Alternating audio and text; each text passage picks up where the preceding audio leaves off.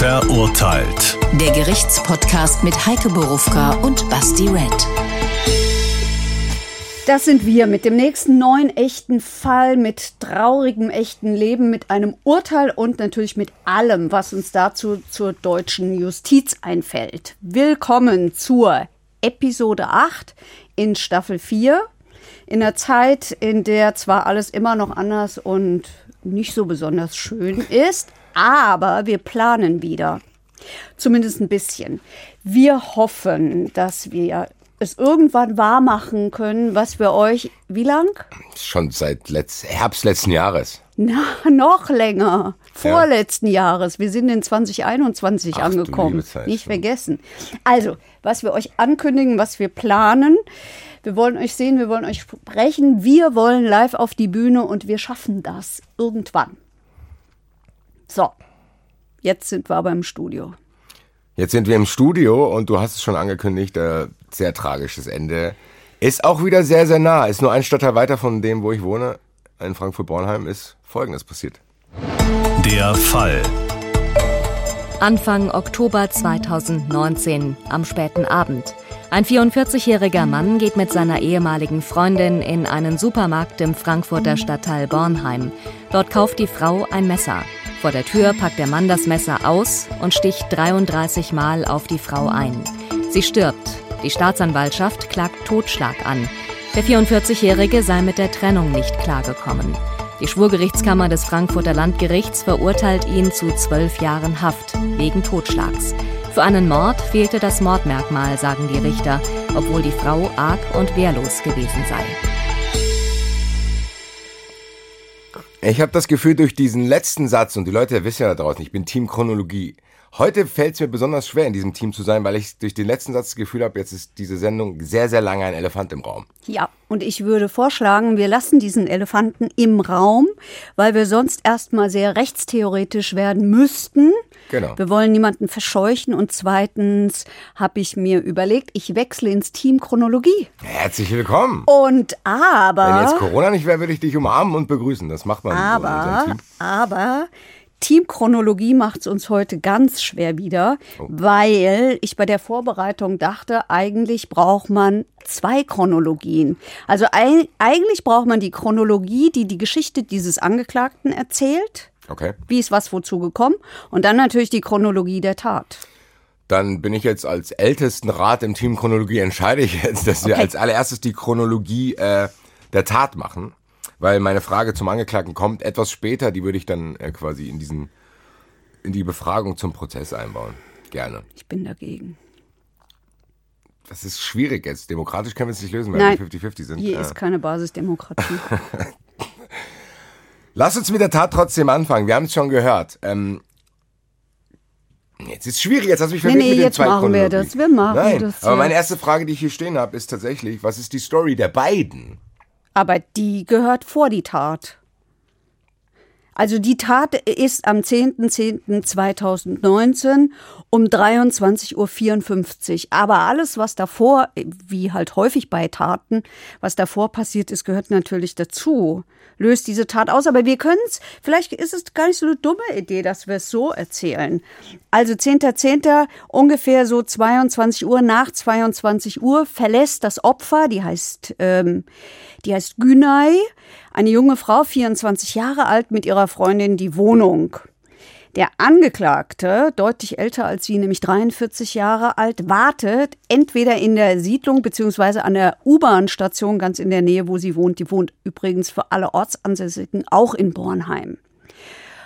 Und vermutlich wartet er deshalb dort, weil er sie treffen will. Also sprich, da hat die vermutlich abgepasst. Und sie schickt ihre Freundin weg, weil sie sagt, er, der so eifersüchtig ist, soll nicht sehen, dass sie mit der Freundin zusammen ist, weil es da schon mal Ärger an Silvester gegeben hat, auf den wir sicherlich noch eingehen.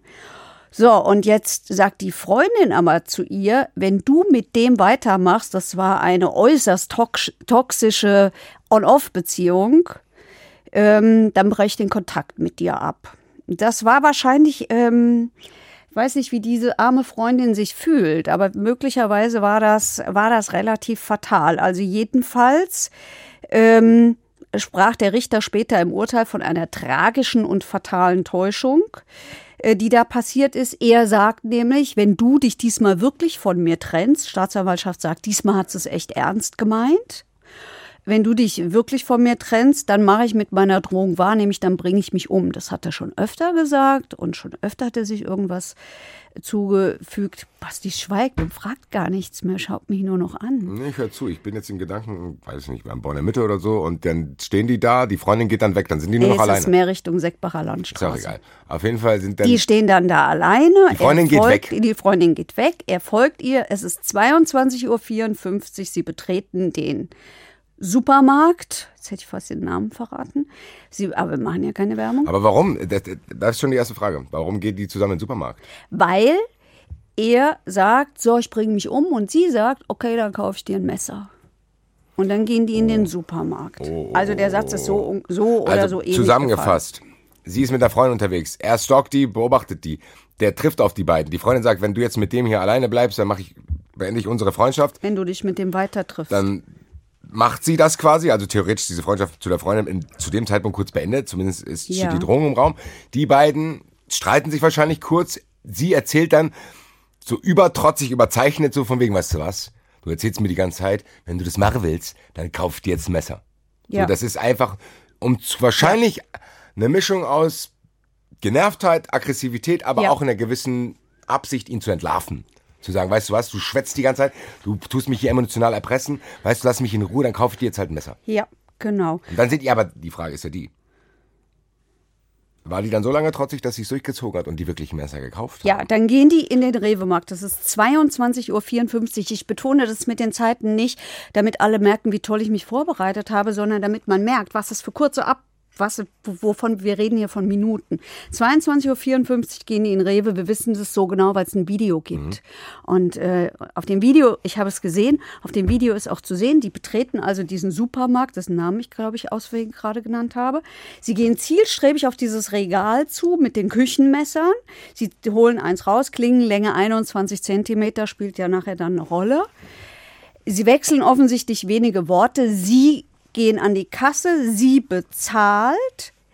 Es ist 23.57 Uhr, also drei Minuten nachdem sie diesen Supermarkt betreten haben, verlassen sie ihn wieder. Auf dem Weg nach draußen, er ist äh, hinter ihr, packt er dieses Messer Ja, aus. stopp, stopp. Also die bezahlen das Sie bezahlt das und dann wann, wie, wie weit von der Kasse entfernt? direkt vorm Supermarkt. Also Auf, auf dem Weg von raus. der Kasse raus, macht, das, macht die Gab's Diskussionen? Ver Verpackung auf. Nein, man sieht, dass sie wenige Worte gewechselt haben. aber sie hat das Messer noch in der Hand, sie hat es ja bezahlt. ja, Und dann hat er das aus der dann hat er es genommen. ja.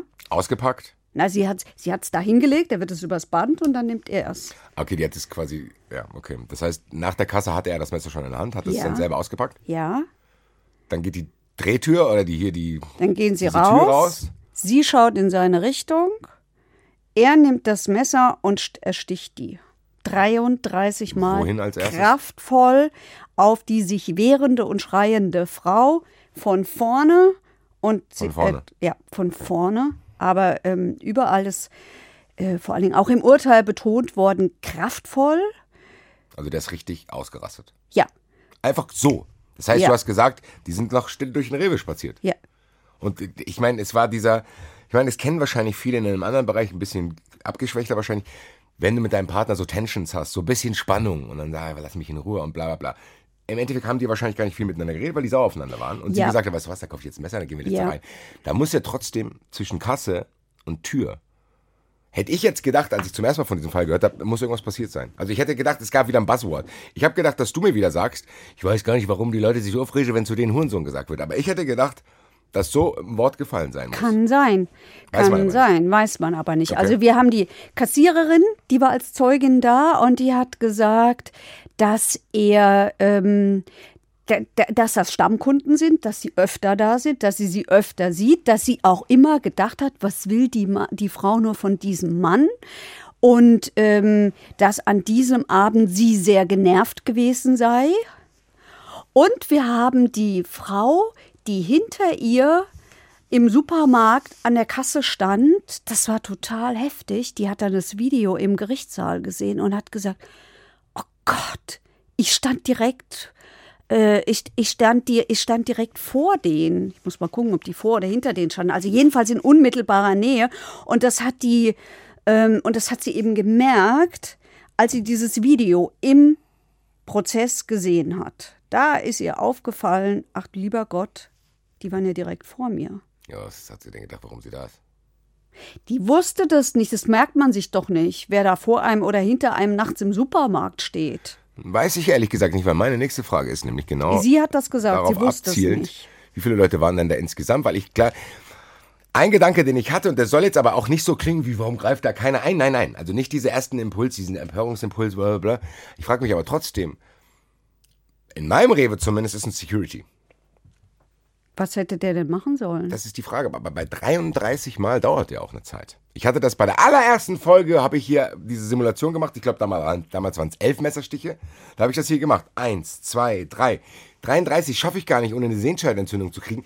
Ich will nur damit sagen, das ist A anstrengend und B dauert das ja auch eine Zeit, dass da nicht irgendeiner ich stelle mir zumindest vor, vielleicht erwarte ich da auch von mir zu viel. Wenn ich sowas sehen würde und ich hätte irgendwie die Möglichkeit, keine Ahnung, mit einem Einkaufswagen aus sicherer Entfernung, also ich kann ihn ja mit dem Einkaufswagen rammen, da kommt er an mich nicht dran. Aber das ist doch vor, de, vor dem Supermarkt. Ja, und? Es, ist um, es ist um Mitternacht. Ja, aber du hast ja gesagt, da waren Leute vor ihnen. ja, aber nicht viele. Ja, aber ein paar. Ist da nicht keiner viele. hingegangen? Also ich glaube, da war niemand in der Nähe. Es ist direkt vor der Tür passiert. Also wir haben ja äh, Augenzeugen und eine war im Prozess zum Beispiel, die gesagt hat, dass sie das gehört hat, dass sie Schreie gehört hat und erst dachte, das seien Jugendliche, weil da immer mal Jugendliche sind, die sich halt irgendwie Alkohol kaufen, da sitzen Ja, was weiß ich, sich auch auf die Nuss hauen, keine Ahnung, in, in Streitigkeiten geraten und dann aber gemerkt haben, ups, das war keine Schlägerei. Diese Frau zum Beispiel, äh, hinter, ich habe jetzt nachgeguckt, die stand vor denen, also das Paar stand hinter ihr, die war schon aus dem Rewe wieder raus. Ja, als das passiert ist, die hat gesagt, ich habe noch nie einen Menschen beim Sterben gesehen.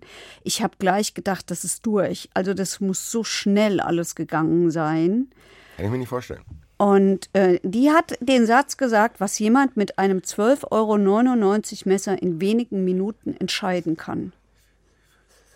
Ja, dabei, also 19, jetzt 20, warte mal. 21, jetzt, 22, ähm, 32, also ich glaube es nicht. man zählt ja am Ende macht die Rechtsmedizin ja eins, sie zählt die Verletzungen. Das sind ja auch Abwehrverletzungen. Die Frau hat sich ja gewehrt. Ja, also. Trotzdem muss dieses Messer 31 Mal in sie eingedrungen sein. Ja. So. Und das dauert eine Zeit. Ich, ist auch, kann man jetzt nicht ändern. Ich habe mich nur gefragt, weil du gesagt hast, ich war überrascht, dass du sagst, ja, da war da eine Zeugin, hat das einer gesehen, hat das einer gehört, da war eine Kassiererin. Nein, eine hat es von zu Hause gehört, die eine, die war, die war davor, die okay. konnte nämlich, die hat auch erzählt, ich konnte nicht schlafen und dann bin ich halt nochmal einkaufen gegangen. Ja, es ist okay, aber ich will das jetzt auch gar nicht, ich will mich jetzt ja auch nicht als Held darstellen und sagen, ich hätte da eingegriffen. Hm. Wahrscheinlich hätte ich es auch nicht Doch. gemacht. Nein. Du hättest es gemacht. Weiß ich nicht. Wenn du es gesehen hättest, hättest du es gemacht. Aber ich hatte nicht den Eindruck, dass es jemand wirklich gesehen hat. Ja, wie gesagt, darum die Leute haben es gehört. Mir ging es auch gar nicht darum, dass ich sagen will, jeder muss das machen, weil ich bin der Letzte, der irgendwie solche Tweets zum Beispiel lesen will. Ich hätte da eingegriffen. Ja, ja, hättest du nicht. Die, was ich sagen will ist, wenn da Leute drumrum sind, kann man den Täter ja auch durch den, den anzuschreien, den zu verwirren. So, also, dass du sagst, ey, was geht? Also, dass da so eine Szenerie entsteht, die alle Beteiligten vielleicht da, dass es ihn auch, wenn es ihn nur ablenkt. So, ey! So, also, ich war überrascht, dass es möglich ist, einem Rewe direkt vor der Tür jemanden 33 Messerstiche zuzufügen, ohne dass ich in irgendeiner Weise dabei gestört werde. Also nochmal, ich glaube, es spielt wirklich eine Rolle, dass das kurz vor Mitternacht war. Kann sein. Und auch da in der Gegend vielleicht nicht mehr so viel los ist. Also das war auch unter der Woche. Ja? Lass uns damit auch nicht Feiertag. aufhalten. Ich will, ich will auch damit gar nicht nerven, weil wir können es jetzt eh nicht ändern. Dann lass uns weitergehen. Das heißt, die ist direkt tot. Und dann? Wer hat die Polizei gerufen? Äh, die, es sind mehrere Notrufe bei der Polizei eingegangen. Sechs Minuten nach Betreten des Supermarkts kam der erste Notruf, also direkt als es passiert ist. Wo war er, als die Polizei eingetroffen ist? Der ist weggelaufen und, ähm, und hat sich auch selber verletzt und die Polizei hat ihn dann festgenommen. Der war ziemlich schwer selber auch verletzt. Das heißt, er hat probiert, sie umzubringen? Ja, ja. Und wo Das weiß man nicht, ob, er, ob das Selbstverletzungen waren oder Suizid das, oder ein Suizidversuch. Hat er sich dazu nicht eingelassen? Nein. Hat, äh, wo haben die den aufge aufgegabelt? Ich kann so schlecht schätzen. Also nicht weit weg davon. Also jetzt nicht irgendwo. Nein, nicht, nein, in kurz, wenige. Minuten danach. Nein, wenige Minuten danach. Wenige Minuten danach haben sie ihn aufgegriffen und ähm, die Polizisten, die ihn, die ihn festgenommen haben, die haben gesagt, der hat ziemlich stark geblutet an Armen, der hatte auch zwei Schnitte an den Handgelenken. Daraus schließt man, dass er sich vielleicht versucht hat, das Leben zu nehmen äh, zwei leichte Schnitte am Hals, sei nicht wirklich ansprechbar gewesen, hätte aber reagiert, hätte das Messer im Hosenbund der Jogginghose gehabt. Ich weiß gar nicht, wie das hält, aber scheint zu halten. Ist dann ins Krankenhaus gekommen, Notoperation, hat aber war sehr aggressiv im Krankenhaus und einer der Polizisten hat gesagt, das war so ein bisschen wie, als glaube er, dass er über dem Gesetz stehe. Also der hat äh, so Sachen gesagt, wie ich habe nichts zu verlieren, ich habe vor niemandem Angst, ich könnte jeden ermorden. Als er beim Haftrichter war, soll er gelacht haben, soll gesagt haben, ich komme eh gleich wieder raus. Ähm, naja, und hat dann gesagt, hier, die hat mit anderen Männern gefickt und mir die SMS gezeigt und so. Ja. So Zeugs halt. Ich muss dazu sagen, ich bin in dieser ersten Chronologie noch im Verurteilt-Modus. Das heißt, äh, emotional kann ich das jetzt noch gar nicht an mich ranlassen. Meine Frage ist, war der betrunken? Das ist die große Frage. Also das ist ein, Das mich so. Drogenab das ist ein Drogenabhängiger. Es ist nichts festgestellt worden, keine Intoxikation. Jetzt gab es aber einen Streit darüber und ich bitte darum, mir keine Detailfragen zu stellen. Ich kann sie nicht beantworten, weil ich keine medizinische Sachverständige bin. Es gibt eine, gab eine Diskussion darüber, ob ihm das, es geht irgendwie um die Röhrchen, mit denen das gemacht wird. Ich kenne mich nicht, kenne mich da wirklich nicht aus. Ähm, also ob ihm richtig Blut abgenommen worden ist, ob es nicht so war, dass sich zum Beispiel das Kokain schon abgebaut haben konnte. Okay. Ja, also jedenfalls gibt es keinen objektiven Beweis dafür, Dass, dass er, er, einem Ausnahmezustand war. ja, also dass er, dass er wegen Drogen im Ausnahmezustand Das wollte ich war. nämlich sagen, das trenne ich jetzt, aber die Frage ist später. Also wir haben jetzt mittlerweile einen ganzen Zoo voll Elefanten hier stehen, die alle später kommen, weil wir bei der Chronologie bleiben. Wir sind jetzt dann ja irgendwann, der wird verhaftet, dann geht es seinen üblichen Lauf und irgendwann gibt es eine Gerichtsverhandlung. Ja. So, und ich finde, dass wir jetzt einsteigen könnten in die Chronologie, die du sagst, weil du wirst diese Sachen, die du jetzt mir erzählen willst, wirst du ja vor Gericht erfahren haben, oder? Ja. So, und das heißt, er kommt dahin und wir kennen, ich kenne es ja mittlerweile auch, ich war jetzt schon ein paar Mal dabei, da wird ja nicht nur hier faktisch, was war passiert, pam, pam, Strafe, sondern die versuchen ja zu ergründen, wie kann es überhaupt zu dieser Tat kommen. Genau. Das machen wir jetzt auch quasi. Also im Endeffekt haben wir dieselbe Chronologie benutzt, wie das Gericht es auch äh, Also zunächst, zunächst am ersten Verhandlungstag ist nur die Anklage verlesen worden, weil er selber sich nicht geäußert hat. Dann hat er zunächst einmal seinen, äh, einen seiner Verteidiger eine ganz kurze Erklärung verlesen lassen, wonach er sich nicht wirklich daran erinnert. Später im Laufe dieses Prozesses ist aber was passiert, was ihm, glaube ich, sehr, sehr zum Vorteil gereicht hat, nämlich er hat selbst ausgesagt. Also wir reden hier von einem kurdischen Flüchtling, der aus dem Grenzgebiet Iran-Irak kommt, der Ende der 70er, Anfang der 80er Jahre, und ich glaube, auf den Lebenslauf müssen wir ziemlich genau dann nochmal eingehen, äh, flüchtet mit seinen sehr, sehr vielen Geschwistern und den Eltern, die kommen nach Schweden. Das sage ich deshalb, äh, weil der erstaunlich gut Deutsch gesprochen hat, weil er selber ausgesagt hat, weil er es in Deutsch gemacht hat, ohne den Dolmetscher. Das ist ja relativ gefährlich, äh, weil es ist ja sowieso, sagen wir mal so, aus Sicht vieler Verteidiger schwierig und gefährlich. Ich sehe es ein bisschen anders. Angeklagte selber reden zu lassen, weil sie sich natürlich um Kopf und Kragen reden können. Ja, ich muss aber sagen, die Sprachbarriere fand ich auch in den einem Fall, wo ich mal dabei war, schwierig, weil da gibt's, es geht dann um einzelne Formulierungen, da kann, die Ja. können schon Verwirrung stiften. Ganz genau. Wie man was sieht und selbst wenn beide Muttersprachler sind, kann man sich da nicht einig Aber sein. du bekommst natürlich ein besseres Bild von einem Angeklagten, wenn du ihn selber reden lässt. ja, natürlich, aber da würde ich trotzdem immer ein Auge drauf haben und dann Mhm. zumindest Ergänzungen machen, wenn ich das Gefühl habe, der meint das und sagt, könnte aber so und so rüberkommen. Ja, aber hier war der Verteidiger, also vor allen Dingen einer der beiden, wir werden ihn nachher noch hören, das weiß ich ja jetzt schon, ähm, der war sehr klug und der hat ihn, der hat ihn selber reden lassen. Und ich glaube, das war eine gute Idee, weil man einen Eindruck von diesem Mann bekommen hat, von dem man ja jetzt denken könnte, ja, okay, ist halt ein Junkie und eifersüchtig und ein Gewalttäter, wir kommen da noch drauf. Der hat hat ein- eine Menge, der hat eine Menge schon äh, Hab's befürchtet. Gewalttaten, die man ihm anrechnen muss. Ich formuliere es jetzt mal bewusst vorsichtig. Ähm, da kann man auf die Idee kommen, dass man den sofort sehr, sehr unsympathisch findet. Und ähm, nicht ohne Grund habe ich diesen Fall rausgesucht, weil er auch wieder nicht so einfach ist, wie er zunächst aussieht. Aber du hast die Frage, die ich hier stehen habe, habe ich jetzt schon äh, proaktiv durchgestrichen. Also das heißt, er hat vorher schon Gewalt ausgeübt Ja. an den verschiedensten Stellen. Ja. Auch ihr gegenüber? Nein.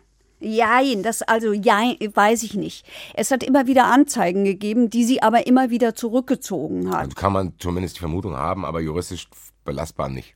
Richtig.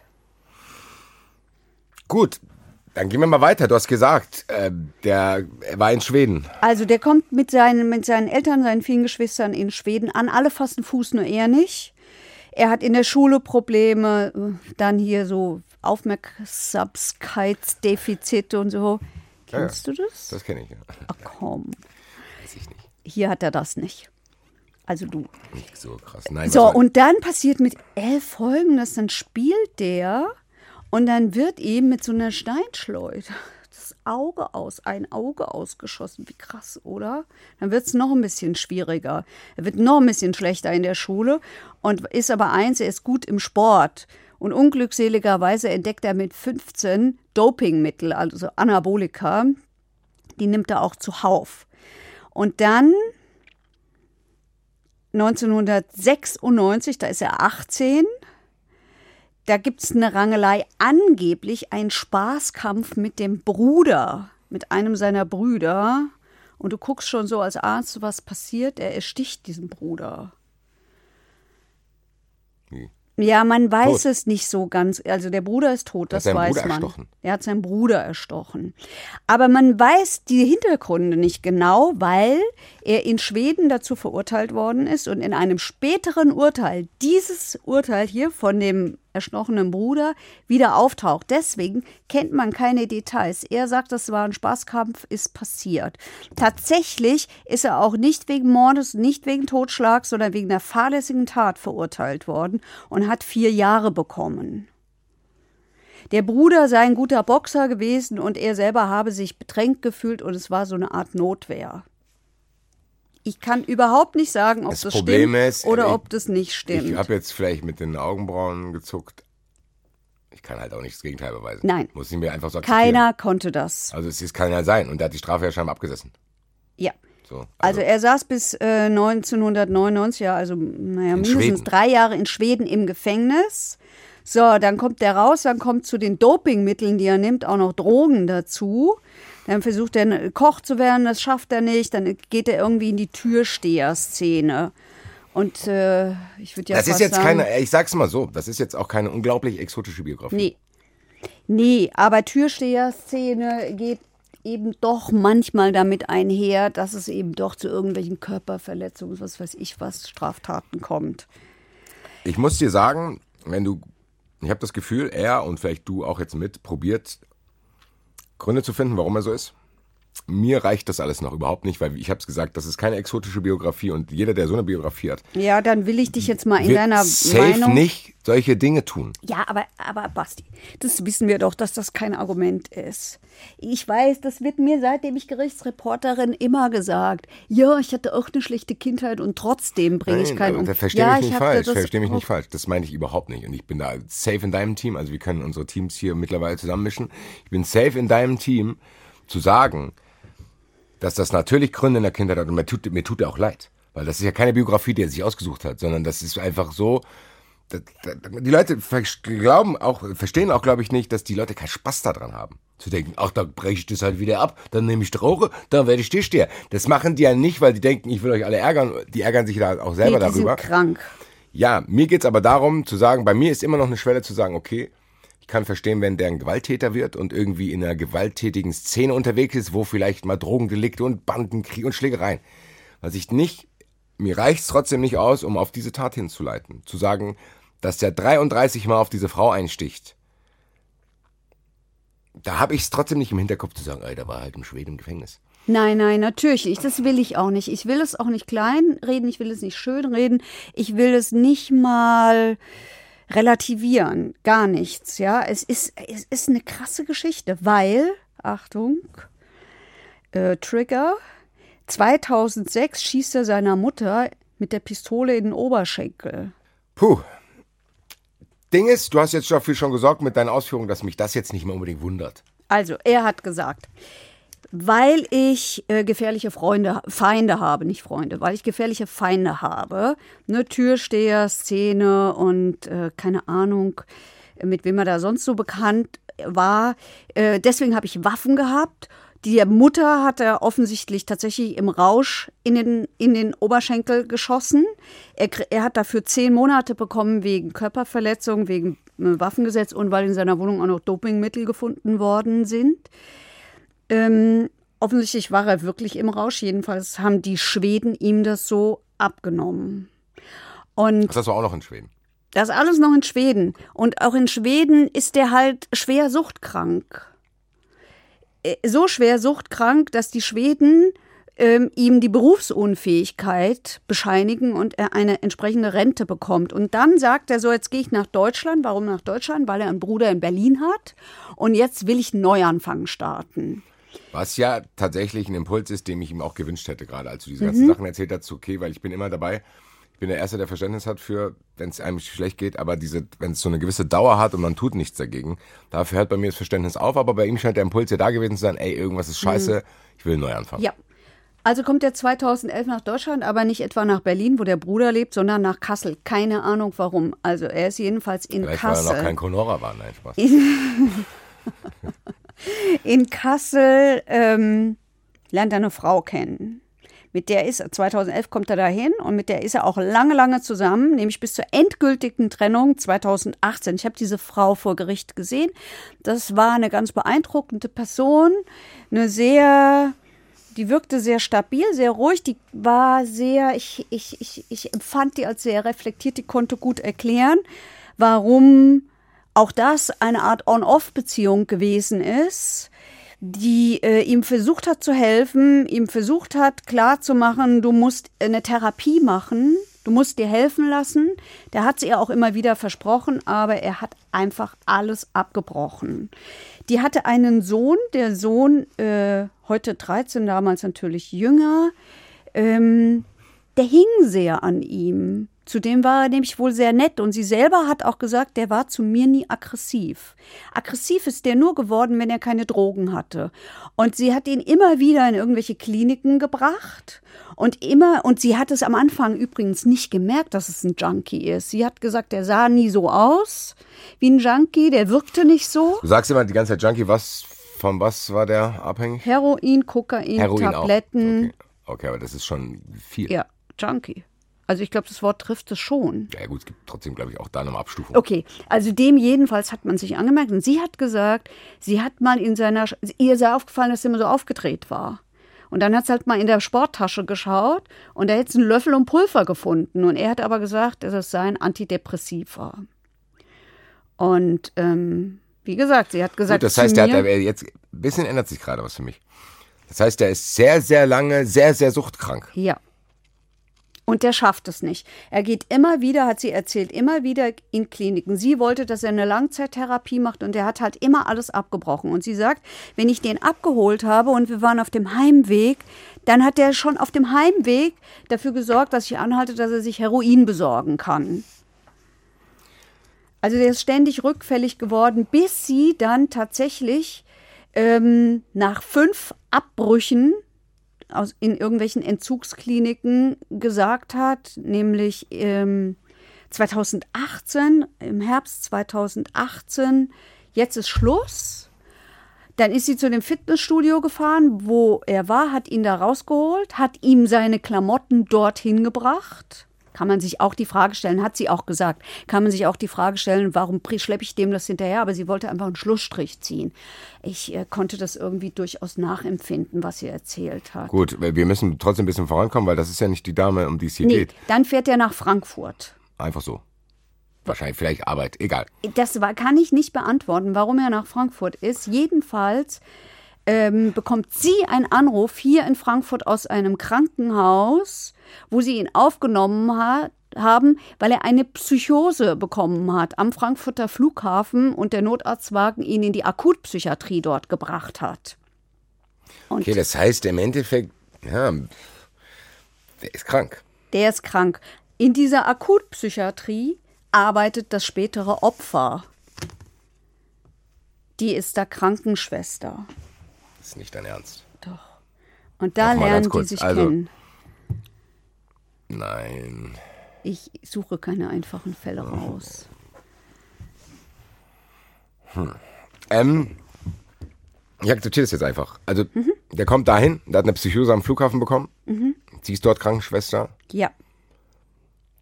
Und dann, Wir haben September 2018, die Tat war im Oktober so, 2019. das passiert jetzt, alles, was ich jetzt fragen will, passiert innerhalb eines Jahres. Genau. Erste Frage ist, und wenn ich jetzt alle Emotionalität rausrechne, muss man fast schon Respekt vor dem haben, dass der das schafft, sich als Patient an eine Pflegerin ranzumachen und das funktioniert. Der hat ja keine gute Ausgangsposition gehabt. Wie weiß man, wie das dazu kam? Nein. Weil siehst, das ist halt auch. Ich, wir hören uns, glaube ich, mal den Anwalt von ihm an, der auch mal beschreibt, dass es auch sehr schwierig ist, alles rauszufinden, weil sie halt auch nicht mehr da ist.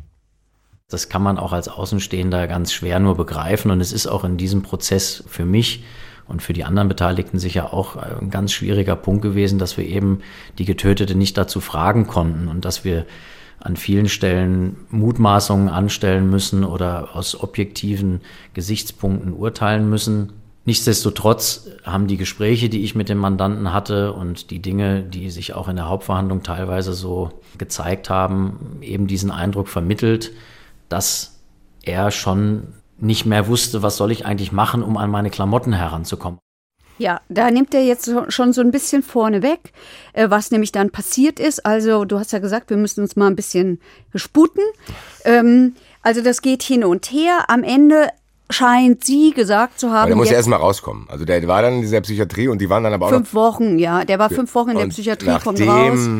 Er raus ist, waren die trotzdem noch zusammen. Da waren die zusammen, da wohnt er bei ihr, dann fliegt er wieder raus, dann wohnt er wieder bei ihr on-off. Ja, toxisch habe ich es genannt und on-off. Und ich glaube, das war auch wirklich, ich glaube, das beschreibt das auch wirklich sehr, ganz sehr gut. Das heißt, durch seine Erkrankung ja, sind wahrscheinlich immer wieder Spannungen und Probleme entstanden, Ja. die verschiedenste Auswüchse hatten. ja, weil da spielt auch die Mutter des Opfers eine Rolle. Natürlich, die wahrscheinlich sagt, hier, überleg dir das nochmal. Die Freundin sagt auch, jetzt reicht's mir, Ja. gib dir das nicht. Ja, es gab wohl auch Auseinandersetzungen. Es muss in einem Restaurant eine Auseinandersetzung gegeben haben, wo, äh, wo sie mit einer Freundin sitzt und er denkt, die trifft sich wieder mit irgendeinem Typ und äh, dahin geht und dann da austickt. Da hat die Bedienung dazu ausgesagt aus diesem Restaurant hat gesagt, der war super aggressiv, der war total eifersüchtig. Ne, und dann dieses Silvester haben wir vorhin schon gesagt, da muss, er, muss es auch eine Handgreiflichkeit gegenüber dieser Freundin gegeben haben lauter so Sachen sind schon immer wieder passiert. Es hat immer wieder Anzeigen, Gegenanzeigen gegeben. Die Polizei war da. Es hat Platzverbote gegeben, sogenannte Wegweisungsverfügungen. Ne? Also der ist weggeschickt worden. Und äh, das ist dann aber immer wieder zurückgenommen worden. Also die Anzeigen sind immer wieder zurückgezogen worden. Das ist, glaube ich, auch was, was, was, was gut zu unserer Sendung passt. Dass du das halt, wenn es zurückgenommen wird, dann hat es halt juristisch nicht stattgefunden. Ja, das ist. Weil ich meine, wir können jetzt sagen, ja, ich habe es gehört. Es, steht aber nirgendwo. Das heißt ja, der Richter kann sich ja nicht hinsetzen und sagen, ja, ich habe da was gehört. Sondern Ja. der muss ja gucken, hier steht's, da ist was gemacht worden, wenn die die Anzeige zurückzieht. Wahrscheinlich, weil sie sich dann wieder vertragen haben und was weiß ich was. Ja. Dann müssen die Leute, zumindest die in der Justiz arbeiten, das ja ignorieren. na, ignorieren nicht ganz, wenn du Zeugen Oder ist das dann wie hast. mit dem Polizisten, der befragt wird Ja. für ein Geständnis, was zurückgezogen wurde? Ja, du hast Ah, ja okay. dann die, du, wir hatten ja die Zeuginnen im Prozess, Okay, die, die- sowas ja, ja, okay, ausgesagt haben. Das heißt, im ja? Endeffekt geht es dann durch die Hintertür. Aber es ist, ist, ist halt auch so ein wildes Konglomerat an unterschiedlichen Dingen. Also wir haben die Mutter, die, die selber einen gewalttätigen, alkoholkranken Mann zu Hause hat. Und die Mutter, die mit der Tochter zusammenziehen will. Und vielleicht, vielleicht hat die, es kann alles sein und kann auch nicht sein. Vielleicht war die Mutter, konnte die den schon deshalb nicht leiden. Weil die wusste, was passiert. Nee, weil sie mit der Tochter zusammenziehen wollte, die Tochter aber hier unseren Angeklagten in die Wohnung genommen hat, Da statt ich- der Mutter. Da hätte ich eine andere Vermutung. Also wenn die Mutter ähnliche Erfahrungen schon gemacht hat, glaube ich, ist der Impuls, der eigenen Tochter das nicht zu wünschen. Ja, das wollen wir hoffen, dass es so war. Ja. Wissen wir nicht, weil es wie gesagt schwierig ist. Wir müssen leider, und das ist jetzt merkwürdig, und ich will auch nicht, dass die Leute denken, dass wir nicht dem Opfer gedenken oder beziehungsweise ums, um das Opfer kümmern. Das Problem ist, was ich gesagt habe. Man kann sie nicht befragen, man weiß das nicht. Das heißt, ich komme jetzt wieder zum Angeklagten zurück. Du hast ihn ja gesehen. Bevor du mir sagst, was das für ein Typ ist, lass ich mal seinen Anwalt sprechen und dann vergleichen wir es mal. Im ersten Augenblick von außen betrachtet ist er natürlich der Mensch, wie er auch in der Presse dargestellt ist, der etwas erschreckend wirkt vielleicht. Aber in den Gesprächen, die ich mit ihm hatte in dem Gefängnis, in der JVA, hat sich doch ein Mensch gezeigt, der nett zu mir war und auch zugehört hat und auch von sich aus sehr reflektiert geantwortet hat, was man auch im Gerichtssaal gesehen und gehört hat, als er auf Fragen des Gerichts und auch der Staatsanwaltschaft äh, geantwortet hat. Ja, das würde ich unterschreiben, was er sagt. Kann ich eine Vermutung anstellen, warum das so ist? Bitte, natürlich. Wahrscheinlich, weil der aktuell nicht drauf ist. Das kann sein. Weil der hat ja da hoffentlich keinen Zugang. Gut, dann im Knast kommst du natürlich auch, Auch an jede? Droge ran. Also ganz ehrlich, da, da geht es mir wie den meisten Menschen. Ich weiß, dass das so ist. Ich weiß, dass es da Subkulturen gibt. Ich weiß, äh, dass Drogen ständig im Gefängnis zu kriegen sind. Aber tatsächlich äh, überfordert es mich auch zu durchblicken, wie viel das ist, was das für welche sind, Ja, wie man da dran kommt, ob, respektive wie man es verhindern kann. Auf mich wirkt es aber auf jeden Fall so, dass der einfach zwangsweise einen Entzug gemacht hat und plötzlich Ja, klar, klar. wird und denkt, ach du Scheiße. Kann natürlich auch gespielt sein. Ich weiß es nicht. Der, müsste, der ist ja schon, scheinbar schon länger so drauf. Und wir haben ja auch gemerkt, in Schweden hat er ja auch immer probiert, auch Erklärungen zu finden. Ja, das Ja. war hier, das war ein Kampf, da war ich im Rausch, da habe ich halt mal meine Mutter erschossen, weil. Ja. Also ich habe trotzdem das Gefühl, ich weiß, kenne ihn überhaupt nicht. Mein Eindruck ist, der hat dann schon auch immer Entschuldigung und Erklärung für das, was er da macht. Ja, wobei das ist nicht schön, aber menschlich. Ist es. Es ist halt jetzt hier nur extrem aus. Hier ging es, ich meine, wir dürfen mal eins nicht vergessen, ne? Hier ging es um die Frage Mord oder Totschlag. Jetzt hast du dem Elefanten kurz was zu essen gegeben. Wir müssen ihn trotzdem noch nicht, können wir ihn Nein, noch nicht wir rauslassen. ihn noch nicht, Wir fügen jetzt die zwei ist. Chronologien zusammen. Ja, wollen wir vielleicht, ich würde vielleicht gerne noch einen Satz zu der Frage, was ist das für ein Typ, sagen. Ja, ähm, weil ich auch sehr gespannt darauf bin, wie du darauf reagierst. Er hat in seinem, weil da sind wir unterschiedlich, glaube ich, er hat in seinem letzten Wort gesagt, ich wache jeden Morgen auf, denke an die Frau, gehe jeden Abend damit ins Bett. Wenn ich im Hofgang bin, schaue ich zum Himmel und denke, sie kann das nicht mehr sehen, sie kann das nicht mehr riechen, sie konnte nicht heiraten. Ist es jetzt gespielte Reue? Meiner Meinung nach ja. Wobei wir ja gelernt oder ich ja gelernt habe, in dem Fall äh, mit dem Mann, der den armen Rollstuhlfahrer da auf die Gleise geschubst hat, ähm, das hat mir ja sehr beeindruckt. Da hat der Gutachter ja gesagt, für die Prognose, für die Sozialprognose. Spielt die Reue keine Rolle. Spielt die Reue keine Rolle, sondern es geht um die Frage der Schuld. Erkenne ich meine Schuld an? Das ist wichtig für, Und wie würdest du die beantworten? also wenn ich es so vorlese, ist es natürlich was anderes, als wenn es einer selber sagt. Ich neige dazu, ihm das zu glauben.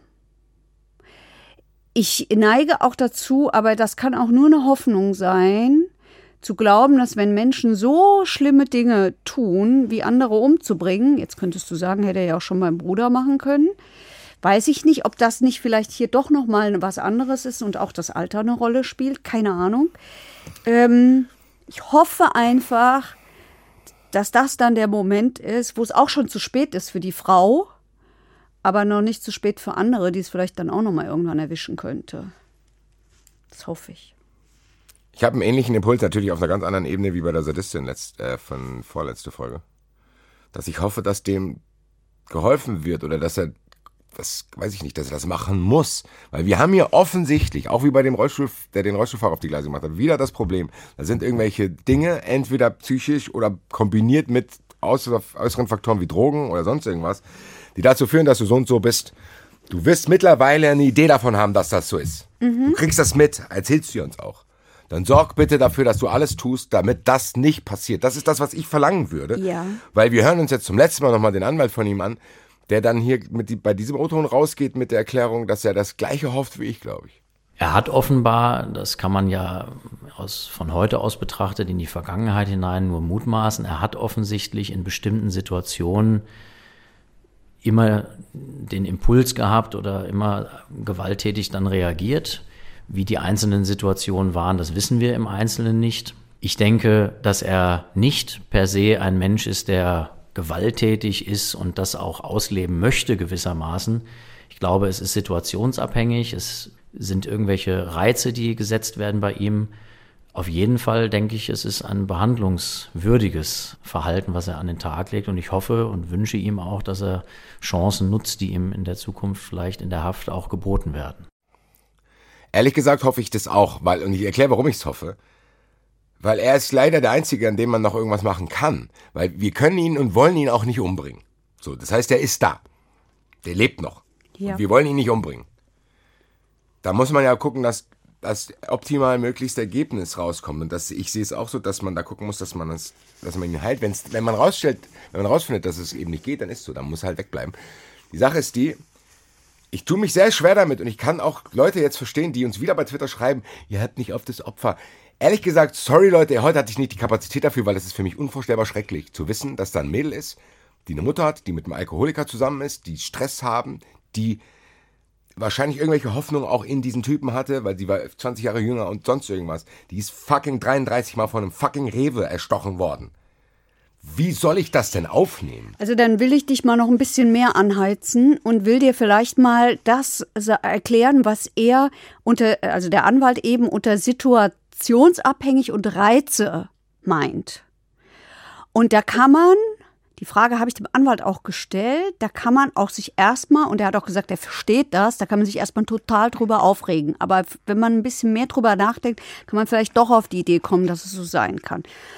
Also ähm, die Situation wäre die, dass sie ihn rausgeschmissen hatte. Er hatte keine Klamotten. Seit ein paar Tagen lebte er schon in seinem Hoodie auf der Straße. Es war Oktober. Die, er wollte an seine Klamotten ran, sagt er. Er glaubte auch, in ihrer Wohnung ist sein Pass, war er nicht. Ähm, und sie hat ihn hingehalten. Und jetzt? Ja, und jetzt kommen wir zu der Frage, die wir das heißt, ja immer noch offen meine Freunde haben. erstechen, die mir meine Playstation Ich wusste, dass du das sagst. Ich wusste, dass du das sagst. Ähm, Viel Glück da draußen, meine Freunde. Alle, die noch Bücher und Playstation-Spiele vor mir haben. Jetzt komme ich. Nee, aber sorry. Ich, ich, ich, ich, ich, ahnte es, aber äh, tatsächlich. Ähm Nochmal, ich trenn's jetzt hier. Du hast mir ganz viele Sachen gesagt, die zumindest uns einen Hint geben können. Und ich will ja immer diese, diese Hinweise von dir. Ich will's ja auch, weil ich es vergreifen will und ich begreif's auch. Nur habe ich oft das Problem, und das hatten wir jetzt schon häufig hier, dass die konkreten Dinger dann, klar, du hast eine komplette Geschichte, du hast eine komplette Biografie und natürlich kann ich niemals über den urteilen, weil er unglaublich eine krasse Biografie hat als ich. Wie soll ich wissen, wie man sich fühlt, wenn man so und so groß wird? Das kann ich nicht wissen. Will ich dann hoffentlich auch nicht. Die Sache ist aber die, was hier oft dann kommt, vor Gericht, kumuliert in einer Aussage, sind entweder ein Fahrer, der sagt, ich konnte das Paket nicht ausliefern, da habe ich danach halt eine Frau vergewaltigt. Da, und jetzt habe ich hier einen Typ, der sagt, ich habe meine Klamotten nicht bekommen naja. und ich habe gedacht, mein Ausweis ist da. Naja. Nee, Leute, das, das, das reicht mir nicht. Ja, also ich weiß es nicht. Wenn du also du hast nichts. Außer deinem Hoodie und dem, was du am Leib trägst. Und dein Zeugs ist bei so einer Frau. Und du gehst dahin. Wie viel Zeug war das denn? Ja, keine Ahnung, es ist ja auch egal, wie nee. viel es war. Doch, natürlich. Wenn da jetzt drei Pullis noch sind, Alter. Ja, mein Gott, da geht halt. Na, der, seine Klamotten, der war der hatte, der wohnte ja hier bei, sonst nirgends. So, also der geht jetzt dahin. Und die lässt ihn immer wieder abblitzen. Wenn wir mal davon ausgehen, dass das stimmt. Die lässt ihn immer wieder abblitzen. Dann brech halt in die fucking Wohnung ein. So, dann haben wir hier einen Einbruch, dann brauchen wir die Sendung Natürlich, ich bin doch die Letzte, die sagt, ja klar, da kann man ja mal einen umbringen, kann schon mal passieren. Nein, das sage ich doch gar nicht. Das sage ich doch überhaupt Aber weißt nicht. du, was ich, Heike, ich glaube, dass wir sehr, sehr ähnliche Meinungen zu diesen ganzen Sachen haben. Und ich fühle ja auch, was du sagst. Was ich nur, ich glaube, warum ich mich so aufrege, ist nicht, weil ich mich persönlich aufrege, sondern weil ich jeden verstehen kann, der das dann hört. Und warum machen wir denn diese Sendung hier? Wir machen diese Sendung, damit die Leute draußen eben nicht sagen, wie kann es sein, dass der nur fünf Jahre kriegt, obwohl, wenn ich meine Steuererklärung falsch ausfülle, bla bla bla. All das, warum wir diese Sendung machen, ist meiner Meinung nach durch solche Sachen in Gefahr, weil ich dann jeden, der so redet, wie ich es gerade probiert habe zu imitieren, einen Punkt hat. Wenn jetzt der Alois daheim hockt und hört, ich konnte meine Klamotten nicht holen, lässt er sich safe nicht auf unsere Seite ziehen. Die sagt, ihr müsst reflektieren und ihr müsst hinterfragen und sonst irgendwas. Mit solchen Dingen nicht. Dann musst du größeres Bild zeichnen und nicht bitte vor Gericht erzählen, ja, ich war sauer, weil ich hatte meine Klamotten nicht. Leute, mir reicht's fast nicht. Sorry. Aber wir haben ja gelernt, we agree to disagree und wir lieben uns trotzdem, also von daher. Muss ja auch. Ja. Es ist, kann man verschiedenartig sehen. Es ist auch sehr emotional, weil ich jetzt erst am Ende gemerkt habe, wie krass das eigentlich Ich ist. fürchte, es wird noch schlimmer, wenn wir, wenn wir jetzt wirklich zu dieser Frage kommen. Und ich glaube, da sind wir jetzt kurz davor, Mord oder Totschlag. Ja, das ist auch das Einzige, was ich hier noch drinstehen habe. Ähm, Also hier haben wir nämlich tatsächlich Totschlag und mit drei Fragezeichen. Tatsächlich, weil wir in den Nebensatz, und der Elefant darf jetzt hier rein, Tür ist auf. Der letzte Satz in unserem Intro war, obwohl sie arg und wehrlos war. Ja, also man braucht bei dem Mordmerkmal der Heimtücke, nämlich jemand ist arg und wehrlos, So. zwei Sachen. Einmal die Tatsache, dass jemand arg und wehrlos ist, das ist sie.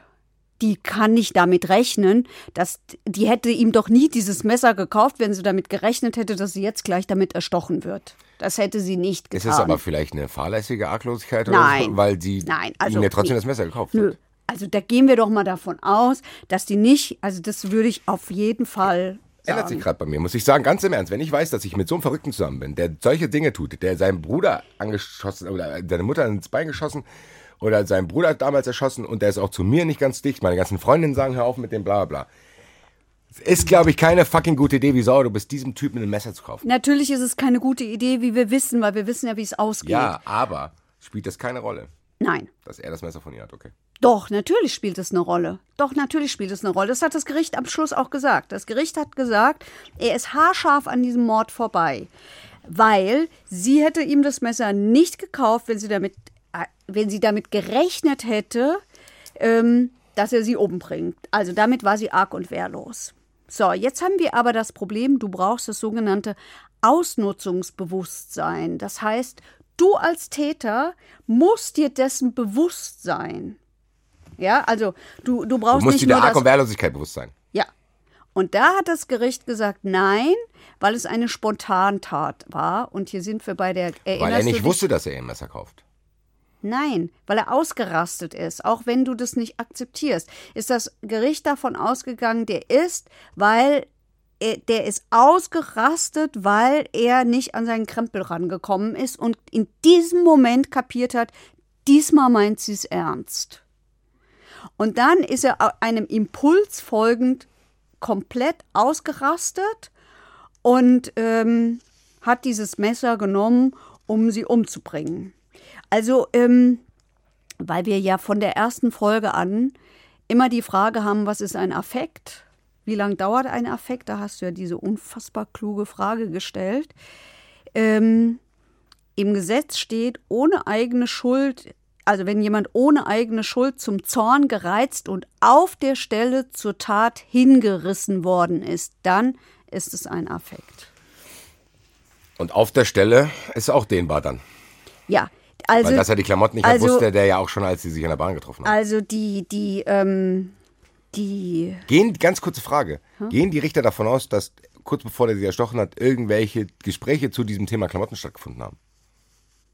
Also, weil die, die, die Situation, die, davon- Situation beschwert sich Das ja trotzdem herauf. Also das weiß ich nicht. Aber sie gehen davon aus, dass er in dem Augenblick gemerkt hat, jetzt meint sie es ernst und dann ist er ausgetickt und er hat sie erstochen. Der Anwalt hat gesagt, zwar ganz klar ein Affektstau, der sich hier gelöst hat. das, das kann Das- ja auch das sein. hat der Anwalt das heißt, Das gesagt. baut sich dann auf quasi. Das baut sich auf und dann, und dann passiert es eben.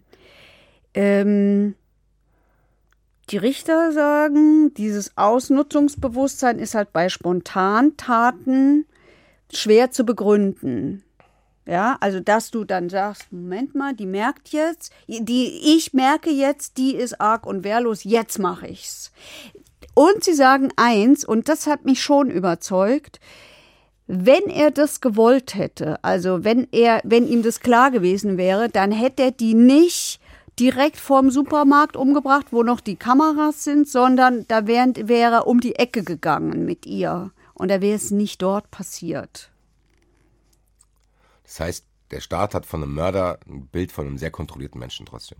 Ja. Weil der einige Dinge dadurch, dass, also er kann nur zum Mörder werden, wenn er einige Dinge in Ja. Betracht zieht und ihm bewusst Ja, sind. vielleicht m, sagen wir noch mal dazu beim, beim Mord, deswegen wollen ja immer alle runter vom Mord, weil es da nur eine Strafe gibt, nämlich die lebenslange Freiheitsstrafe und eben keine zeitliche mehr, wo du differenzieren kannst. Ähm, bei, auch beim Totschlag kannst du zu lebenslanger Haft verurteilt werden. Es passiert meistens nicht. Ja? Also selbst wenn du kein Mordmerkmal findest, ist das möglich. Ja, ich muss sagen, ich habe trotzdem noch viele, viele Fragezeichen in meinem Kopf. Also der Elefant hat sich zwar reiten lassen, aber so ganz weg ist er noch nicht. Ich würde mal irgendwie einen Vorschlag, können wir Lossi dazu holen? Unbedingt. Einfach zu denken, um ihn ein bisschen mit in die Diskussion einzubringen, weil eigentlich hatte ich eine Frage an ihn, ob emotionale Ausnahmesituationen strafmildernd sind. Aber eigentlich kann man das in eine gesamte Ja, Diskussion reinmischen, glaube ich. Ja, das war. Heike Berufka und Basti Red sind am Apparat. Hallo. Tag. Mein lieber Freund. Ähm, eine konkrete Frage folgt wahrscheinlich im Gespräch, aber ich hole dich in den Fall rein. Du weißt, welch, um welchen Fall es geht. Wir sind gerade beim Urteil und ich versuche zu verstehen, warum das kein Mord ist, beziehungsweise hab's in Teilen schon verstanden. Wir hatten eine Diskussion und Rätselei darüber. Wir wollten dich einfach mal mit reinholen. Also wir haben zwei Mordmerkmale, die in Rede stehen. Einmal die niedrigen Beweggründe, das habe ich noch gar nicht gesagt, weil ich Angst vor Basti habe. Ähm, da hat das Gericht gesagt, das war ein Motivbündel aus Frust und Eifersucht und das komme häufig vor und damit sei es eben nicht niedriger Beweggrund. Ähm, oh, er regt sich gar nicht so auf. Ähm, Natürlich. Ja. Das ist ein Mix. Nein, ich sag dir jetzt mal meine, meine, meine ursprüngliche Frage, die Intention meiner Frage, die ich dir eigentlich stellen wollte. Ja. Sind emotionale Ausnahmesituationen immer strafmildernd? Und wer bewertet das? Weil Emotionen sind ja sehr subjektiv. Genau, also das ist tatsächlich subjektiv, die Emotion. Ähm, also um die Frage erstmal grundsätzlich zu beantworten, das ist nicht immer eine Milderung. Oder was war dein Begriff gerade, den du verwendet hast? Weil Strafmildernd. Strafmilderung, genau, das ist ja schon eine falsche Begrifflichkeit, weil die Strafmilderung sozusagen kommt ja in Betracht in der Strafzumessung. Und hier sind wir ja erstmal bei dem, bei dem Merkmal, wo steigen wir überhaupt ein? Steigen wir überhaupt in den Mord ein oder sind wir noch im Totschlag? So. Und da musst du ja erstmal die Grundlage finden, ein Mensch ist tot und das wird ja schon durch den Totschlag erstmal bestraft. Das heißt, der Totschlag ist ja schon so eine enorme Strafe oder kann eine enorme Bestrafung sein. Der Strafrahmen des Totschlags ist ja schon sehr enorm, dass das ja erstmal grundsätzlich dem Gesetzgeber ausreicht. Vielleicht, Zur Bestrafung vielleicht, des Christian, Täters, ja. vielleicht müssen wir noch dazu sagen, ich sehe es an Bastis Blick, dass der Mord die qualifizierte Form des Totschlags ist. Genau, das wollte ich jetzt gerade erklären. Der Mord ist jetzt sozusagen das Mehr zum Totschlag. Das heißt, da kommen ja Merkmale dazu, diese Mordmerkmale, über die wir immer sprechen. Ähm, und das muss natürlich begründet werden. So. Und jetzt sagt man. Aber sorry, da muss ich einhaken. Vielleicht meine ich das. Vielleicht meine ich, sind emotionale Ausnahmesituationen, können die immer dazu gereichen, dass ich vom Mord wegkomme zum Totschlag? Du musst andersrum denken. Du musst nicht denken, dass du vom Mord wegkommst. sondern Du musst Ja, aber klar, ich denken, bin doch Mord Angeklagter. Ich will doch safe vom Mord wegkommen. Ich bin doch, Genau. wenn ich Angeklagter bin. Genau, du musst dabei ja aus der, aus dem, aber du musst ja die Begründung, ähm, du musst ja die Argumentationsschiene umdrehen. Du musst ja zum Mord hinkommen, um ihn zu begründen. Verstehst du, was ich meine? Das heißt, dein Emotionsbündel oder beziehungsweise diese, diese, diese, diese Verurteilung zum Mord, das muss so eine große Abweichung von dem normalen Totschlag sein, dass du zum Mord kommst. Ja? Du steigst ja nicht bei Mord ein und fällst dann runter auf den Totschlag, sondern du steigst ja bei Totschlag ein und musst erstmal zum Mord hochkommen. Ja? Und da ist jetzt einfach die, die, die Rechtsprechung so, dass sie sagen, die, der Grund des Mordes, ja, oder der, der, der Grund des, der, der Tötung, so, jetzt bin ich auch drin, ja. Ja. Der Grund der Tötung, der muss so abwegig sein, so wenig nachvollziehbar sein, dass das ein niedriger Beweggrund ist. Ja, und aus, aus, aus, aus, aus, aus ähm, Eifersucht und so weiter und so fort, Wut und Zorn und so, das sind nachvollziehbare Emotionen, die kann man nachvollziehen. Ja, und deswegen sagen die, dass das in, dem, in den Fällen meistens oder auch nicht immer nicht zum Mord ausreicht, zum, zur Qualifikation ausreicht. Ja. Ähm, das ist das Ganze, das ist, ein bisschen das Problem. Oder die Schwierigkeiten an der Geschichte, dass man sich das vorstellen muss. Ja? Es muss sozusagen so wenig nachvollziehbar sein, dass man jemanden tötet, dass das zum Mord qualifiziert. Ja. Ich, ich verstehe, ich weiß nicht, ob du das richtig. Ähm, ich habe das komplett verstanden. Ich okay, verarbeite es gerade. Äh, ja, Weil okay, okay. für mich macht es Sinn. Ja. Aber es wirft halt für mich nochmal neue Fragen auf, wer da diesen Kompass bestimmt.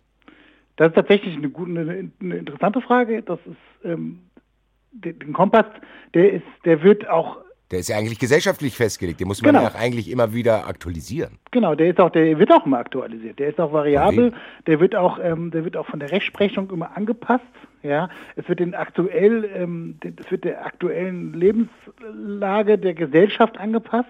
Ja, das ist schon tatsächlich ein, ein, ein valider äh, Begriff. Das ist schon sehr, sehr, sehr fluide das Ganze. Ja, okay. das ist, das ist auch wichtig, oder? Das ja. ist doch auch wichtig, weil wir doch mit dem Strafrecht versuchen, den Menschen zu sagen, hier hast du gegen unsere Werte verstoßen und deswegen bestrafen wir dich. Und genau. deswegen genau. sind unsere Werte ja auch wichtig als Grundlage dafür. Genau richtig, genau richtig. Und der, der, der, der, der BGH, also der oberste Gerichtshof, der, ähm, der reflektiert auch andauernd über diese Frage dieser, dieser Wertung.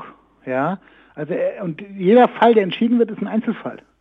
Ja, du kannst das auch nicht auf, auf, auf alle Fälle dann übertragen und sagen, okay, immer wenn ich mich jetzt so verhalte, ja, ja. komme ich jetzt in deinen Worten vom Mord weg. Ja, sondern es ist einfach, es gibt, es gibt Fallgruppen, ja, und da kann man grundsätzlich mal so als, als grobes Merkmal nehmen, alles, was in die Nähe der anderen Mordmerkmale rückt, ist immer ein naja. niedriger Beweggrund. Ja. Also. Ähm, also, und, und dann sagt man halt, wenn etwas, was komplett absolut unvorstellbar ist und gegen alles, also verstößt, ja, Ausländerfeindlichkeit, Blutrache, ähm, äh, Rassenhass, solche Dinge zum Beispiel. Das, sind, das ist so unvorstellbar und so wenig nachvollziehbar, dass man jemanden aufgrund seiner Hautfarbe tötet. Ja, ja ich habe es vorhin Heike auch nochmal so zusammengefasst, dass der Staat von jemandem, dem er einen Mord unterstellt, davon ausgeht, dass der sehr, sehr ruhig und bewusst auch handelt. Weil du musst es ja, da, du musst ja theoretisch kannst du Sachen, auch Sachen planen und so weiter. Ja, aber ja, aber dann sind wir jetzt wieder nicht. Also, aber den Totschlag ja. planst du auch. Ja, das hat damit eigentlich auch weniger zu tun, ehrlich gesagt. Ich plane einen Totschlag? Ja. Wie plan, wann plane ich das denn? Du kannst ja auch die, die, die Tötung eines Menschen planen und dann ist es nur ein Totschlag. Was du, du, du erfüllst ja nicht immer Dann ein Mordmerkmal. Nur wenn du das Mo ein Mordmerkmal erfüllst, bist du genau. ein Mord. Ach, leider. Genau. Ich, und deswegen ich bin traurig, ich bin traurig. Ich muss aber euch beiden sagen, wir haben leider keine Zeit. Wir werden hier ja. mal den HR öffentlich unter Druck setzen. Vielleicht können wir endlich diese Sendung machen mit Herrn Drescher, mit dir im Talk-Format. Ja. Weil genau solche Dinge würde ich gerne, unfassbar genau. gerne tatsächlich mal länger und ausführlicher und ein bisschen theoretischer diskutieren. Ohne ja. dass wir immer die Emotionalität von einzelnen Fällen haben. Kriegen wir vielleicht irgendwie hin. Bestimmt. Ich bedanke mich bei dir, mein Freund. Kein Ding. Wir Alles sehen klar. und hören uns. Jo, bis dahin. Danke. Ciao. Jo, tschüss. Tschüss. Auch in Staffel 4, auch in Folge 8. Immer wieder die Frage, Heike. Mein Zettel ist leer. Ist irgendwas durch meine Fragerei nicht herausgekommen? Meine heute vielen Zettel, nämlich sechs Stück und es waren ursprünglich neun, möchte ich sagen. Ich habe schon, hab schon reduziert. Die sind nicht leer, aber ich glaube, ähm, das Wichtigste ist angesprochen. Vielleicht noch ein Punkt der Vollständigkeit halber. Man kann ja auch auf die Idee kommen zu sagen, dass jemand, der so schwer drogenkrank ist, dass man den einfach unterbringt, weil er nämlich so krank ist. Das ich habe mich gar nicht getraut, diese Frage zu stellen. Die habe ich einfach schon mal aus präventiven Zeitmanagementmaßnahmen weggestrichen. Ja, Aber also, eigentlich würde ich auch denken, und ich habe die, die Frage hätte ich gehabt, ich habe mich fast nicht getraut zu stellen kann man nicht anordnen, dass der klar seine Strafe absitzt, aber dass man ihm verpflichtend macht, dass der nachweisen muss, dass wenn er rauskommt, dass er clean ist zumindest. Ja, das kann man machen, aber nur wenn ein Zusammenhang zur Tat besteht. Und das Gericht hat gesagt, besteht aber nicht. Der hat das nämlich wegen der Klamotten und so gemacht ja, ja, und genau. nicht wegen seiner Sucht. Und außerdem hat das Gericht gesagt, ja, warte, warte. Was ist das denn? Wir lassen es ausreden, komm. Ähm, hat, das, hat das Gericht gesagt, keine Aussicht auf Erfolg. Ähm, das kann man verstehen nach so viel Abbrüchen. Oh, aber dann lassen wir es gleich ganz sein, oder? Das ist, finde ich auch. Das, das sehe ich auch so. Das ist äh, nicht so eine gute Begründung, aber es hat vor allen Dingen gesagt, es gibt keinen Zusammenhang zwischen Tat und, und, und dieser Sucht, sondern es war eindeutig eine Beziehungstat. Basti ist gar nicht zufrieden. Heute bin ich sehr unzufrieden. Oh je. Liegt vielleicht an den Zeiten noch. Kommt, wir gehen in den Zuschauerraum, oder? Ja, Zuschauerraum ist immer cool, da kommen immer nette Sachen. Zuschauerraum. Und zwar haben wir zwei sehr interessante Fragen bekommen. Die sind auch leicht verdaulicher, glaube ich. Ähm, die hast du mir bei Twitter geschickt, dann habe ich einen Screenshot gemacht, habe sie dir zurückgeschickt und dann haben wir uns auf diese beiden geeinigt. Und zwar haben wir eine Frage von Benjamin. Vielen, vielen Dank. Benjamin H. fragt, habe neue, gerade eine neue Folge gehört, bla bla bla bla. Jetzt kam die Frage zur Resozialisierung und öffentlichen Prozessen. Er hat das mal in den Kontext gestellt. Es ist eine sehr gute Frage. Komisch, super. dass mir die noch nie gekommen ist. Widerspricht ein öffentlicher Prozess eigentlich nicht dem Gedanken der Resozialisierung, weil eigentlich wird dann dadurch, dass jemand öffentlich da ist, ihm die Resozialisierung vielleicht ja schon schwerer gemacht, weil die Leute ja dann, man kennt es auf dem Dorf, hast gesehen, was die für ein Auto fahren. Natürlich in einem schlimmeren Sinne. Ich äh, gebe ihm völlig recht ducke mich weg, weil alle meine, vor allen Dingen Fernsehkollegen, mögen mich dann dafür nicht, weil das würde nämlich bedeuten, dass sie keine Bilder bekommen. Ich glaube, in irgendeiner Folge haben wir es sogar mal angesprochen. Da ging es um die Fotos auf dem Gang, die immer gemacht werden genau. und um das Drehen auf dem Gang. Das finde ich ja auch im höchsten Maße schwierig. Wir dürfen aber eins, glaube ich, nicht vergessen. Es gibt ein hohes Gut Neben dem Persönlichkeitsrecht gibt es unter anderem noch das hohe Gut der Öffentlichkeit und dem Interesse der Öffentlichkeit und der Idee, dass wir hier keine Geheimjustiz und so haben können. Und das ist schwierig. Also es hat diverse Entscheidungen des Bundesverfassungsgerichts gegeben, weil Gerichte das ja gar nicht mögen, wenn auf Fluren oder sonst wo gefilmt wird. Äh, oder fotografiert wird, weil die natürlich immer Angst haben, dass Menschen durch Berichterstattung etc. auch beeinflusst werden, Zeugen, die noch kommen oder so. Also auch da spielt es ja eine Rolle. Aber ich finde das auch schwierig vor der Idee des Gedankens der Resozialisierung, sehe aber ein, dass da verschiedene Güter miteinander abgewogen werden müssen. Eben, der letzte Satz fasst, glaube ich, meine Gedanken perfekt zusammen, weil du, was du gesagt hast, wenn man es zu in die andere Richtung denkt, dann denkt er, dann läuft da alles ziemlich geheim, aber man hat keine Kontrolle mehr und man hat auch nicht das Gefühl, dass die denken, dass sie kontrolliert werden. Also ja. ich finde so eine, ein öffentlicher Druck kann, ja. öffentlicher Druck hört sich immer schlimm an, kann aber manchmal auch gut sein. Natürlich. Ja. Nächste Frage. Nächste Frage kommt vom Karim. Und zwar ist das auch eine sehr interessante Frage, die mal komplett von Blut und von irgendwelchen gesellschaftlichen Fragen äh, weggeht, sondern einfach eine ganz praktische. Er fragt eigentlich, wie sieht eigentlich die Fallvorbereitung eines Richters, Richterin aus? Von wem kriegen Sie Informationen vor dem Prozess? Wie viel Zeit haben Sie sich, um einen Fall vorzubereiten? Also der Ablauf ist ja immer derselbe. Ähm, zunächst kommt ein Verfahren zur Staatsanwaltschaft, die ermittelt. Irgendwann entscheidet die, stelle ich das ein, klage ich das an, äh, mein Strafbefehl, das ist ein Urteil ohne, äh, beantrage ich einen Strafbefehl, bevor ich hier geschimpft kriege. Staatsanwaltschaften können keine Strafbefehle erlassen, es können nur Gerichte. Also ich weiß das. Ähm, beantrage ich einen Strafbefehl, das ist ein Urteil ohne einen öffentlichen Prozess oder was mache ich damit? So, jetzt gehen wir davon aus, die klagen das Ding an ähm, und dann schicken sie es zum Gericht. Dann gehen Richterinnen und Richter her, lesen sich das durch. Also das heißt, die entscheiden aufgrund des Akteninhalts. Ist das plausibel? Ob eine Verhandlung überhaupt stattfindet? Ja macht das rechtlich Sinn und die Verhandlung findet immer dann statt, wenn die Wahrscheinlichkeit, dass jemand Verurteilung höher ist als die. So ist es. Und das ist auch der Grund, ob ich anklage oder nicht. Okay, und wie viel Zeit ist dann aber noch? Der hat ja recht, weil der Richter muss die sich ja Zeit trotzdem einlesen. Die entscheidet sich so ein bisschen nach dem Umfang des Verfahrens und vor allen Dingen hängt sie damit zusammen, ob jemand im Gefängnis sitzt. Wenn du in Untersuchungshaft sitzt, dann bitte schnell. gilt die Richtig, weil natürlich die Unschuldsvermutung ja, gilt klar. und über dir dieses Damoklesschwert eines Strafverfahrens. Ähm, was macht denn so ein Schwert?